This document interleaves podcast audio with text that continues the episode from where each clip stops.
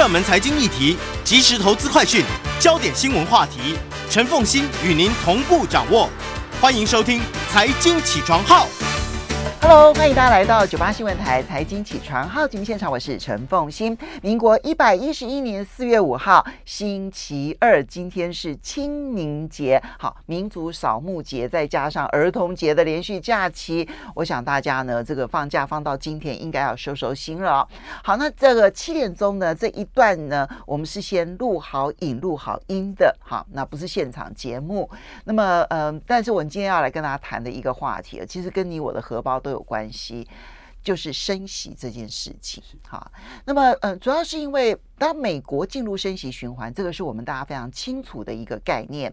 美国联准会呢，在三月中旬的时候呢，他决定升息一码，这是大概从去年底就已经预期了，所以呢，也符合预期，没有引起太大的恐慌。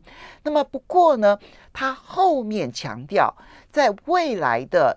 这个开会当中，因为他未来还有六次决策会议嘛，可能会在未来的六次决策会议都升息，所以这一次呢，进入升息循环之后呢，速度可能来的又急又快。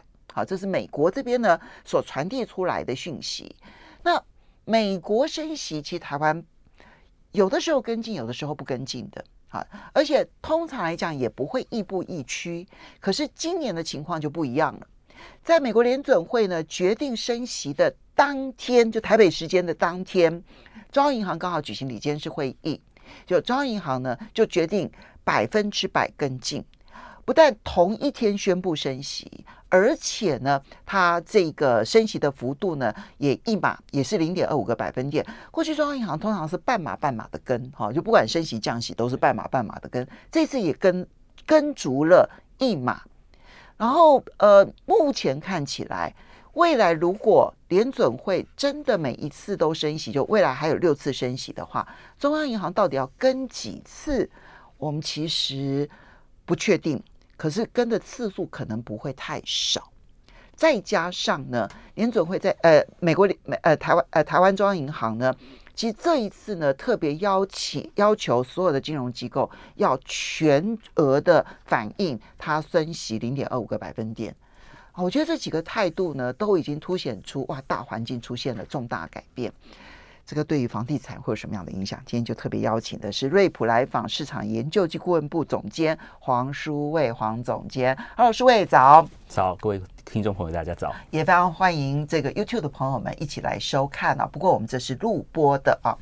好，那我们先来看这一个中央银行这一次的升息，跟随美国的态度是。非常紧密的，而且呢，看起来如果美国联准会未来还要再升息，中央银行恐怕未来也还是要升息。对于房地产市场有几个面向，对消费者的影响如何？对于房地产业者的如何？怎么来看待？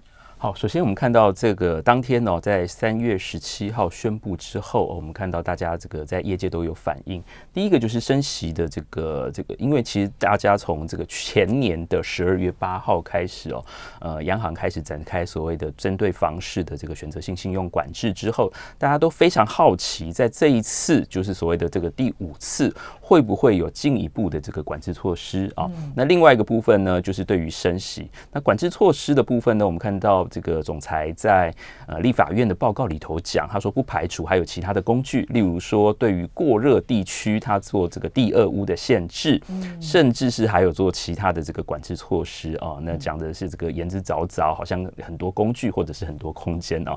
但是实际上我们发现，这个过去四次的这个我们说选择性信用管制，基本上对于这个我们说资金流的控管哦，已经压到极限了。我们不管是说这个购买豪宅。或者是买第三屋，甚甚至我们说这个建商买土地啊，呃，还有这个工业区的这个土地贷款，基本上都只能贷四成哦，所以这个资金压缩的非常非常紧哦。所以呃，本来三月十七号大家预期会有第五波的管制，是不但没有，反呃就反而是没有的，对不对哈？对对，所以这个反差是蛮大的哦。因为第一个是我们说总裁当周才说这个应该还会有新的工具，还有新的空间，但是他对于这个升息的部分呢，大家过去就是以过去的这个习惯来判断，可能会稍晚，或者是这个人不会升足。但是这一次我们看到他是真的信心十足哦，走出了他的所谓的自主性哦，他就是马上加码一码哦。那对于市场来讲，我们看到一般这个八百万个这个我们说住宅存量的一般消费者来讲哦，大家会觉得说哇，那升息一码，这个已经是十几年来，应该是十一年来首次升升升息。那升息到底有什么影响呢？那我们看到很多业者说啊，不用担心，这一次升息只有升一码，基本上是回到二零二零年三月。啊，那个美国降息 Q 一这个无限量 Q 一之前的这个资金状况，所以不用恐慌啊。然后再来就是大家算给你看，呃，所谓的一千万，如果是贷所谓的住宅的本利摊，贷二十年、三十年都不管啊，每个月增加的这个我们说月付金不是利息哦，是月付金，差不多增加一千两百块。这一点哈，其实很多人可能不没办法理解。我第一时间也觉得说，哎，怎么会这么少？因为呢，你看啊，一千万的贷款，如果利息增加零点二五个百分点的话，理论上来讲，其实呃，一年其实就应该增加。两万五千元嘛，对不对？一年嘛，两万五千元嘛，那所以一个月应该要增加两千多块钱呢。对，就为什么实际上面只有增加一千多块钱呢？因为贷款的这个还款方式哦，还息方式有很多种哦，但是我们一般在市面上最多的叫所谓的本利均摊啊，就是他把这个所谓的每年应该多的两万五的这个利息哦，他这个用这个我们说。呃，后面基本上就是前面还的利息会比较多，后面的这个本金是比较多啊。哦，所以等于是说我在结构上面，我只增加一千两百块，可在结构上面。利息变少，我付的呃，我我付的利呃没有，我我月付金当中利息的比例变高了，变高，还的本金变少了，实际上是这样。OK，哦，所以如果说大家没有注意的话，可能会越还越这个到时候要转贷的时候，余额其实会比自己想象的多哦，因为升息的关系啊。好。那我们刚讲一千万的这个本利摊哦，基本上一个月只要多付一千两百块，基本上对大家来讲，应该可能是还好了哈。对，就如果你能够贷到一千万的话，一千两百万，一千两百块钱一个月，大概。咬咬牙过得去了，一个一天差不多少四十块的花费啊！不要坐计程车，大家都坐捷运啊，可能是这样的概念。所以大家觉得说这个咬牙一下可能能撑过去，好像对房对买房买买屋族好像没什么太大影响。是，那甚至有人说，那这个基本上没有影响啊。如果我是买预售屋，我是投资客，好像没有影响嘛，因为我还没在缴贷款。哦，好像说啊，这根本是没有打到啦，哦，很多人这样喊哦。那实际上呢，有没有影响呢？其实影响非常大，因为我们要注意到这次的这个升息哦，呃，虽然它的这个我们说它升息的这个呃起点是非常低啊，我们说现在是历史最低的这个房贷利率，差不多一点三七、一点三八而已哦，那再加零点二五，那其实只要。只到一点五，那基本上其实影响啊，一一一点五、一点六，其实没有太大影响，自助客行没有太大影响。但是我们要想哦，这个零点二五反除这个所谓的一点三七、一点三八，哦，它这个比例其实很高哎。所以意思就是说，就利息成本来讲，其实增加的幅度还蛮多，增加一成到两成以上。嗯好，而且现在只是现在的关键点是，如果它只升息这一次就停住了，那么。一个月增加一千两百块钱，对房贷族而言，哈，对对，能够如果你能够贷到一千万的话，大概勉强可以负担得起。可是万一他不是只升息一次呢？他如果升息两次呢？好，升息三次呢？对，他如果升息四次呢？对，这个也是这几天其实大家谈的很热烈的哦，就是说美国现在可能碰到这个这个我们说经济成长哦，这个不如预期哦，失业率可能也开始飙高。那到到底要不要下重手，持续坚持要升息呢？哦，那英国可能会放松，那美国会不会继续走？那个是大家比较怀疑的，因为基本上我们说一千两百块，如果是一个月是一千两百块，那两再升息一次的话，基本上它就会影响到我们的生活水准，它就变成两千多块，两千多块。那万一升息四次的话，那就将近五千块了。对，那如如果我们看所谓的这个联准会的点阵图的话，哇，那就更惊人哦，一年搞不好要升到一点九帕、一点七五帕都有可能。要从现在零点二五到一点九哦。啊，对，这而且是一年内哦，那这个对大家这个负担的这个加剧的这个程度是非常明显的。好，那这是一般的自助族哦。那不要忘记，这次是连续升息。那连续升息的概念的话，只要它升三次，三升码三码，基本上是三码，升零点七五趴的话啊，目前的这个贷房贷水准可能就会要破两趴。嗯，好，那破两趴，大家会觉得说这个是什么意义呢？我们看到有一些房仲做一些调查哦，这个消费者觉得说啊，升三三码的话，可能就受不了。好，那是实际上理性看，为什么叫升三码就受不了呢？一般自助客可能会觉得是支出上面啊，可能可支配所得被完全压缩。对，因为你就是每一个月硬生生的要多负担三四千块，三四千块啊，小朋友的这个才艺班可能就要少上上一一一一种了。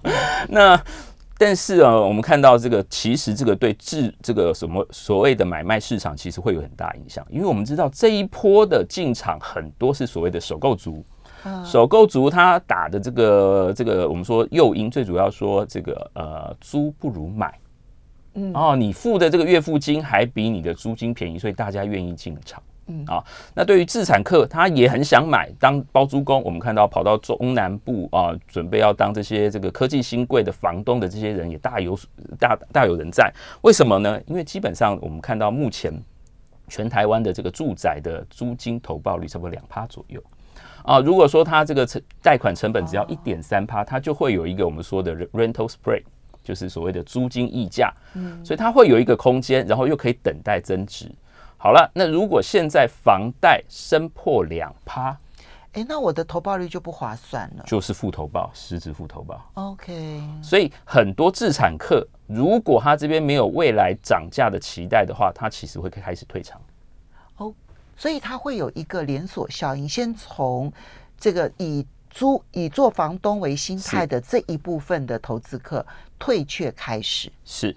是是是，这是我们一般大家观察到的这个住住宅市场，不管是买屋或者是租屋市场的变动哦，那这个基本上是非常可以用这个数字理性来判断的哦。那影响最大的其实叫什么？叫机构投资人。哦，或者是我们说投资客，嗯，好像我处在的这个行业里头，大部分都是商种。哦，真的哈啊，哎，商商业用途那当然没有没有问题，那当然是机构投资人呐，是。我们一般人也不会去买商业大楼，对，所谓的商用不动产跟土地影响就非常大。因为我们知道，我们刚刚讲，哎，一般住宅的还款方式是所谓的本利摊还，而且是二十年期，或甚至于有一些年轻族群，他们可以贷到三十年期。哦，对，如果像新竹这样子，肝都很新鲜，房子都很新的话，它其实可以贷很长哦。嗯。但是很遗憾的就是，我们说的这个商用不动产跟土地，它的贷款方式不一样。我们会有一种说法，这就叫大额给付。大额尾付或者叫气球贷款，什么叫气球贷款？就是一开始我买这个物件，如果是十亿的这个土地的话，我要拿四成的自备款出来，嗯，四亿，四亿，剩下六亿的部分呢，我不是用一般的房贷的方式本利摊还，嗯，我是只要付利息就好，是还息不还本。OK，好，这是建筑界最常见的一种方法，是不是？土融。就是土地融资、建筑融资，还有商业不动产，都是这样经营。我买一个百货公司，我只要付头期款，嗯，接下来就是营运的这个收入来抵付我的租金，呃，这个利息的利息，这样就过关了。嗯，好，那现在碰到那我本金什么时候还？最后他卖掉的时候还。OK，对，哦，这样子，所以，所以我在这一段期间我是不还本金的，我只付利息，是，所以我是用我的利息。支付能力这件事情来计算，我可以买多少的房子，呃，多少的商用不动产跟多少的土地。没错，没错，就是最后处分的那个钱，把前面的那个头期款还掉，或者是你要提前还也没问题啊。这个东都通常都是有一个空间在，所以我们刚刚讲这个租金的溢酬就很重要。好了，现在这个一下租金的成本垫了一层两层上去，我试问大家，租金成本会垫到这么高啊？哦。利息成本不好意思，利息成本垫了一层两层上去，租金刚讲这个奉新的反应，哎，租金要调的速度非常慢呢。对啊，哦，我们看到整个台北市的 A 办的话，每年调个三个百分点就算非常了不起。嗯，哦，那如果一次要调一成的话，它可能要调三五年的时间哦。我们来好好的算一下哈，就你刚刚提到说，因为像买办公大楼或者买这一种这种百货啊、这种商场啊这些大楼的，它的买法跟我们房贷是不一样的。对，它就是付完了本本本金，呃，付完了这个资头期款。资头期款 之后呢，接下来剩下来的它是不还款的，它只付利息。是是是，所以假设他贷款的利率是百分之一点三好了，或者更高一点嘛，百分之一点四，大概都差不多这样子了吧？一点四一点，不会再高了，对不对？哈好，好，我贷款是百分之一点四，这时候我升息一码，升息零点二五个百分点，从百分之一点四变成百分之六点五，百分之一点六五了，百分之一点四变成百分之一点六五，对不对？哈，零点二五个百分点，你去除以一点四，哎，那是增加了一层多，将近两层呢。是是是，而且还要连续升息。所以 假设说我今天每一个月我要支出的利息是一百四十万，增加零点二五个百分点，我就变成我的支出就一下跳成了一百六十五万了耶！是是是，从一百四十万到一百六十五万，，对对，哇，这一下子成本增加很多哎！所以这个负担比例跟我们一般还房贷其实是完全不一样的算法。哇，哎，对，那跟我们这个增加一千多块钱是不一样的。所以土地融资哦，如果看这个银行局的贷款的这个资料来看，它的余额哦，从呃从这个管制前到管制后哦，管制前就是应该说二零二零年的年初哦，那时候还有二十趴的成长，到今年年初只剩下十三趴。嗯，哦，所以另外一方面当然就是资金取得困难。那另外一方面，我们看土地成交量哦，最近商众都在公布的，今年的第一季跟去年第一季比哦，少了两成，二十一个百分点。嗯，那更可怕的是跟去年第四季比哦，少了四十九个百分点，完全就是腰斩。嗯哦，那我们知道土融刚才讲它的还款方式也是一样。你付了这个头期款、自备款之后，你就要在这五年、七年的施工期间，你只能只只需要付利息。我就等房子全卖掉，然后盖好了，交屋之后我再去还款就好了。是卖掉以后把那个钱拿来付房贷，变成转成房贷，或者是付掉付掉原来的这个贷款，基本基本上都能操作。但是我们知道现在刚讲这个土融的成数越来越低，只有四成。所以它的这个自备款成数要到六成了对，然后现在可能估价的估值又变低，嗯，然后再来就是我们看到现在讲的哦，可能内政部还有一些预售屋净转售的一些限制啊，再加上利率啊利息的这个成本一直在往上涨啊，所以我们看到现在裂地的这个动作都会变得非常保守。好，所以我们要稍微休息一下。其实对房地产不是在最终端，其实反而是在商用这一部分，还有对于建筑业者来讲，其实影响是非常大的。是是是，休息一是下，马上回来。欢迎大家回到九八新闻台财经起床号节目现场，我是陈凤欣。今天呢，邀请大家到现场的是瑞普来访市场研究及顾问部总监黄书卫，也非常欢迎 YouTube 的朋友们一起来收看直播。央行升息到底对于房地产市场会产生什么样子的影响？我们刚刚先分析的就是一般自用住宅的部分，其实。就负担而言，一般的房贷户会增加一点，可是其实还算是能够承受。是如果只升息这一次的话啊，那这是呃一般的自自用住宅。但是如果是要来做这个包租公的，哦那可能很快就会到了你不划算的那一个点了。是是是，对不对？因为你的利率呢，其实可能拉高到百分之二左右，那可是你实际上的租金投报率也只有百分之二。那我拿到了这个租金，然后去付这一个利息，不要讲还本金了，我付这个利息可能都不够，对不对？对，还有税的问题啊。对，呃，还有哎，对，还有税的问题，还有修缮的问题，所以就变得非常的不划算。那如果是在呃房东的这一个投资客先退却的情况之下，未来的房地产市场的走向，这是第一个部分要注意的，在一般自用住宅。可是第二部分其实影响最大的是商用跟建筑用的是这两块，它的影响才真的是非常的惨烈。对它那个负担是增加的，这个幅度是比我们想象的要多很多了。OK，那好，那现在已经有这个，就是说我看到有这个建筑业者就开始出来喊话了，说按照现在的状况，很多中小型的建商可能会撑不住啊。对，呃，就第一个就是我们知道所谓的中小型建商撑不住，它会有几个因素啦。第一个就是我们看到现在因为通膨的因素，供料双缺哦，那供料双缺的这个问题很严重哦。不要说是中小型，可能有一些知名品牌哦，它都碰到这个问题。呃，你应该要在三年后交屋的，但是现在缺工缺料，你愿不愿意加钱抢工抢料？好，那你加钱之后，到到底这个我们说未来还有这个利息负担的这个问题啊？呃，升息之后，我们说再加上我们刚刚讲这个工料的成本增加，那你有没有办法安然度过度过这个难关？原来二三十趴的这个利润会不会被侵蚀掉？嗯哦，那再加上一般建筑业者，他们大概都估他们那个如果是完销的话，那那一个那一个建案，它大概可以利润率是多少？差不多是三十趴，三十趴。对，嗯，所以现在就看，如果建筑成本大幅度的提升，对，可能就会吃掉它一部分的利润。是是是。然后利息这个部分，我们刚刚提到，其实你不能够用零点二五个百分点来算。其实等于是总总成本、总贷款成本的，其实提高了一层。对对对，至少一层以上。嗯，好，那我们刚刚讲哦，我们刚讲三十趴，风行问的很好哦，三十趴，但是大家觉得是暴利哦，然后 跟茅森道士比起来是暴利。但是现在建筑业基本上，它要一个案子能完成哦，它可能是三五年的时间，因为它不见得能够完成啊。对对对，它不是一年就赚三十趴哦，它是一个案子哦，所以三五年的时间你去平摊的话。一年可能就是六趴到十趴的年化报酬率，其实对只有六七趴啊，六七趴。好，那你现在利息把它吃掉一部分，然后在这个公料的部分再吃掉一部分，然后现在可能会有这个，如果内政部修法通过的话，可能还有消消费纠纷。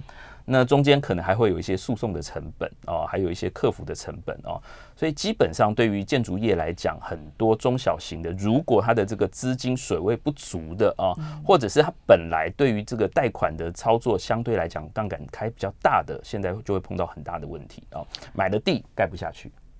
我们先这样讲，一种是我已经推案了，然后呢也卖了，卖了可能七八层了以上了哈，对，然后呢我也在盖。盖到一半盖不下去，成为烂尾楼，这个几率到底有没有呢？这个几率看起来是我不敢讲哎，因为现在我们看到很多预售屋过去都是三年五年准备要交屋的，现在是五年八年十年，现在变正常哦。真的吗？真真的，预售屋要隔那么久才能交屋？对对对，两年前在台北市有一些案子已经要做到五年了，两年前哦。疫情之前已经到五年了，所以现以目前来看，中小这个中小型，尤其是在中南部哦，缺工缺料，这个成本比较紧张的这个区域哦，其实应风险更大。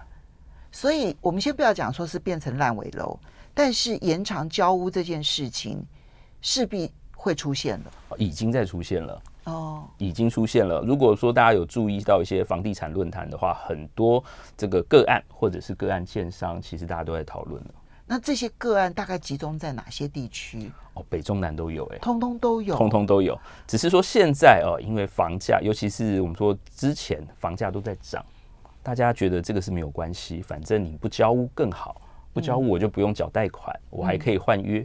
嗯，哦，所以这个基本上是一个被隐藏的问题，或者是一个黑犀牛的问题。嗯，但是如果市场翻转的时候，大家哎，到底要不要交屋，或者急着要你交屋的时候，那个就会变得很麻烦。因为交屋以后，这个所谓的奢侈税，呃，不，这个我房地合一税的五年才开始起算呢。哦，所以对很多买屋的人而言，接下来其实那个交屋计算，你就必须要想清楚，因为你可能给自己带来一些不必要的风险了。是是是，就一般人而言，对。可是对于建商来说，我的利息成本已经增加这么多了，我的工料成本也增加那么多了，然后我还必须要延长交屋，这可能会有违约成本的问题。会会会，对，现在已经发生了，对，哦，真的哈，对，所以我们看到这个各地的这个地地震局处现在都在积加加强稽核这些预售屋的这些这个我们说契约。哦，有没有照范本在走？哦，到底是你这个违约金的计算方式是对消费者不利啊，或者是对于自己过有利？这个基本上现在都是稽查的重点。OK，好，所以这个是第一个，就是交屋一定会延后。好，那会不会有烂尾楼呢？这个我们现在都不敢不敢去，因为这样有点唱衰这个产业，对不对？呃，我们看到的确现在目前就有一些建商哦，呃，他是见好就收，什么叫见好就收？他基本上就是把案子盘给别人了，盘给大的建商，OK，或者是找代销啊，或者是找金主来合作。所以我没有烂尾楼，我只是收尾了而呃，已。对对对对，现在这个市况还有人愿意收尾，对 OK，对有人就是真的已经盖不下去了，我交给别人盖就好了。对，他知道不是盖不下去，就是没办法如期交屋。那后面的这些问题，其实他没有资金的话，完全是转不动。所以房地产接下来的那个情势的乱象，其实比我们想象中的可能还要来的复杂，对不对？是，而且我们知道，现在不管是金管会或者是央行，对于建商的这个土地融资或建筑融资，它的这个监理是非常严格的哦。那所以我们看到现在也有很多新闻，是很多小建商它基本上已经被抽银根了。哦，就是他原来买土地的时候，或者是申请土融的时候，他基本上他会有三个这个我们说三个报告书，一个就是要新建计划书，哦，告诉这个银行说啊，我真的是要盖，这个法规上面没有问题，技术上没有问题，市场上面你也不用担心。第二个就是我怎么还款，会有一个融资计划书，嗯哦，那最后就会有一个还款计划书啊，我这些没有卖完的余屋我们怎么处理？嗯然后是你全部帮我做一个专案贷款啊，做余屋贷款，还是我怎么样一次把它还完？嗯，反正它会有一个步骤，所以基本上你就是要照着这个 schedule 跑。嗯但是我们知道央行在去年这个最后一次的这个信用管制的时候，有一个所谓的土地限期开发，而且是限定期间。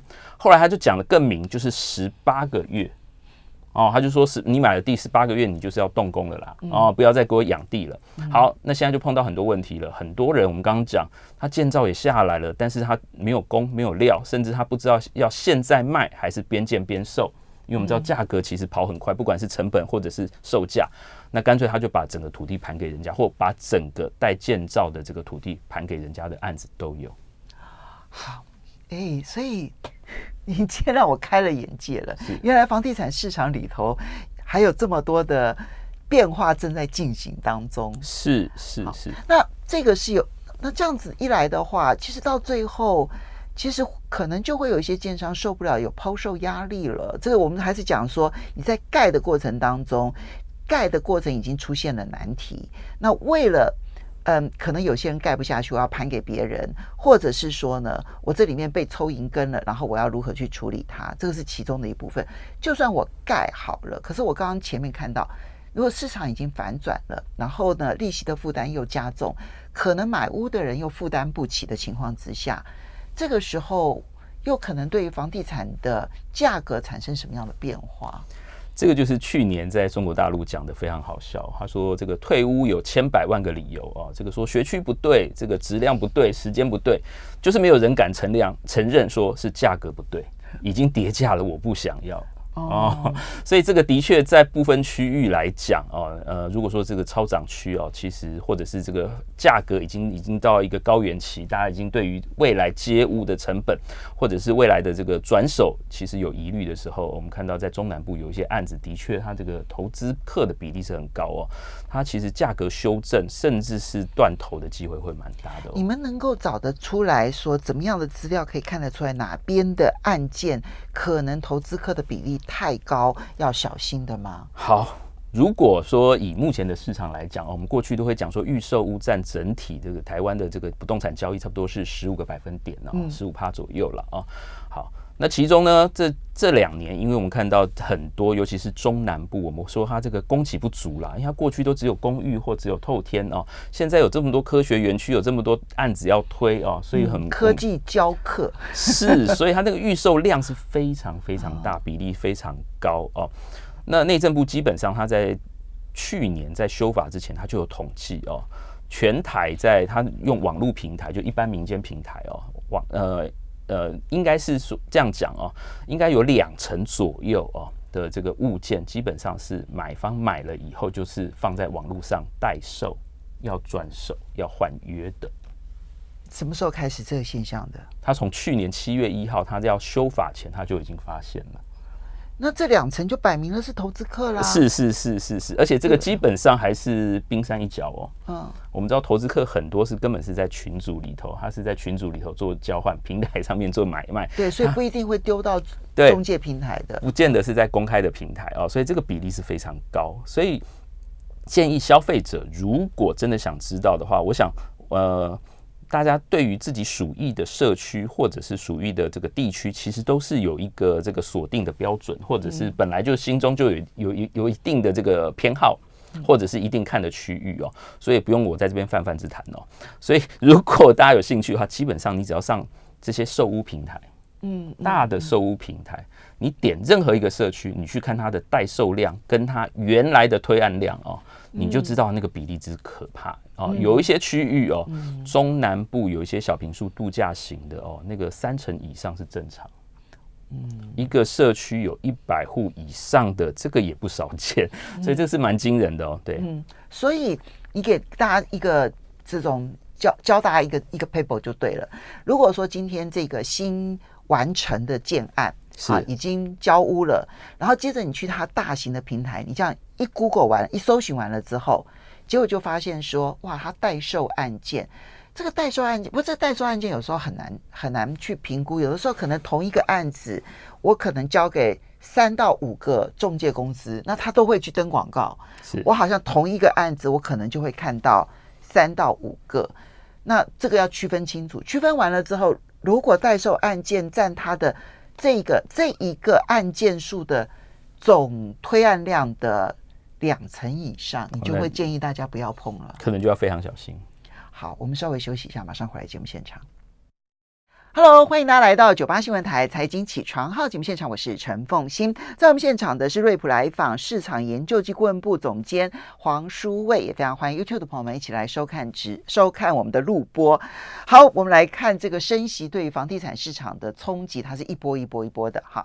那我们前面提到的是一般人现在还不会感受，但如果它升息两次、三次、四次，哇，那个感受就很不得了了。你可以想象得到，就是如果它升息四次的话。那么以一千万的贷款，一个月的嗯本利摊还就会增加将近五千块钱。那这个就就是我相信对于所有的人来讲都会有感。不过当然现在只有一次了哈。那会不会升息到四次呢？那我这边其实提供一个数据啊，因为我们现在中央银行预测全年的物价年增率大概是百分之二点三九，是好。那我们一年期的定存利率呢，大概就是百分之一。台湾银行是一点零七啦，哈，所以你用二就就表示说呢，你钱如果存在银行放定存的话，你每一年至少被物价吃掉一趴多以上。对，我不但没有我我收到看起来好像有一趴的利息，事实上我是被物价吃掉了一趴多，那这叫实质负利率。如果你光是要把这个实质负利率变成正的，变成实质正利率的话，你知道那个差距就是一点二个百分点。那你就知道说，嗯，假设他假设他的目标是如此的话，那这个积极的程度也不会输给联准会了哈。那我们不知道央行是怎么想的，但是这个指标我们必须要先放在心里头。可是即便是现在影响不大，但它已经对建商产生了极大的冲击，而因为对建商极大的冲击，所以房地产市场的乱象已经出现了。对，而这个乱象就使得。我们如果想要去捡便宜的话，那请你睁大眼睛，是你去把那个这个你要买的这个暗藏，然后好好的去看一下，这整个建案总共是多少户？如果有两层都要卖的话。那你真的短期之内不能碰它。对对对，甚至我们看到有一些媒体啊，他真的去调这个资料，因为其实现在呃，我们知道现在科技的运用非常发达了，所以重复案源的这个事情啊，在单一平台他也会尽量去避免。OK 哦，所以那个我记得他标题下的很好笑，他说这个大楼里头哦，各楼层各种平数你都买得到。那跟预售屋也没什么样。是是是，等于预售的时候，预售的时候你什么都买得到。对对对，等于是建商已经把这个案子已经完全盘给投资客，那投资客也又全部倒出来了啊。那现在如果说我们知道这个成屋基本上是这样子的状况，那如果是预售屋，它基本上它这个换约已经地下化，它已经这个我们说它已经社群化或者是已经隐藏化啊，基本上它这个问题因为现在已经已经被禁止了嘛。呃，换约换约基本上红单是禁止，换约没有禁止。那换约也是可以缴税。那但是我们知道这个逃漏税的问题其实还蛮多的，还有逃漏税之外。光是讲这个税费负担，前一手跟后一手可能中间经过三手。怎么去厘清？最近也有新闻出现哦，所以这看起来是问题非常多。好，这些是纠纷。好，那但是我们接着回来，就是你你讲的一开始讲的商用不动产的部分的影响，其实是最大的哈。那么一个是办公大楼的状况，然后另外一个是属于摆放呃商场的部分，然后另外就是土建融的部分。土建融我们刚刚讲了，其实对于呃中小型的这个建商呢，如果你是跟他买。房子的话，那你要小心注意，对不对？哈，那可是如果对商办的跟这个商场的影响很大的话，后续可能会出现什么样的现象要注意呢？好，那当然我们刚刚讲商场商办，或者是我们说的这个我们现在很流行的厂办哦，都是所谓的商用不动产了啊。对，那其实其实最大的这个投资人哦，在台湾叫寿险业。嗯，哦，那寿险业基本上它受到所谓的二零一二年那个时候有一个金八条的限制啊，其中有一个最严重的限制就是要求这些寿险业买了商用不动产之后，它必须立即有租金。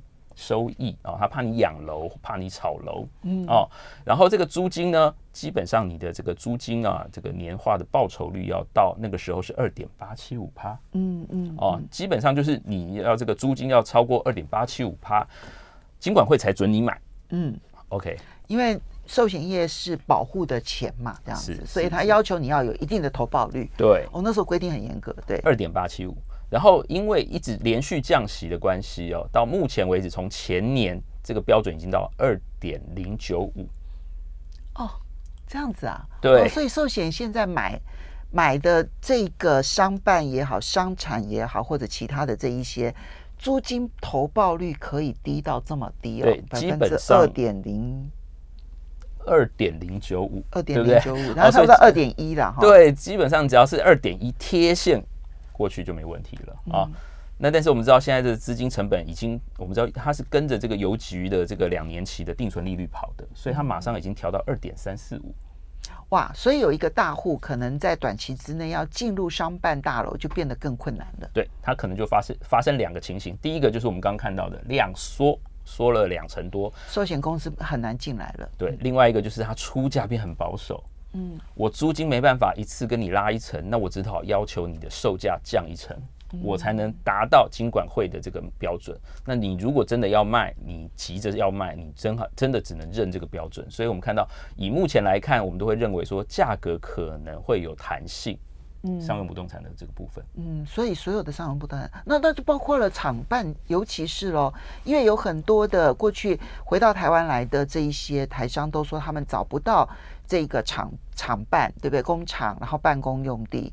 可是现在应该比较机会大一点了。对，因为我们刚刚讲这些产业基本上它不会受到所谓的央行限制的贷款的限制，而且我们看到这个三大投资方案，它的利息补贴还持续在走。嗯，所以对于真的实质这个产业生产需求的这个用地或者是建筑，甚至我们讲一般的这个都跟过或围绕，其实受到贷款的影响没有像我们想象的冲击这么大。哦，为什么都跟就不受影响？因为都跟基本上它不在所谓的金八条的或者是。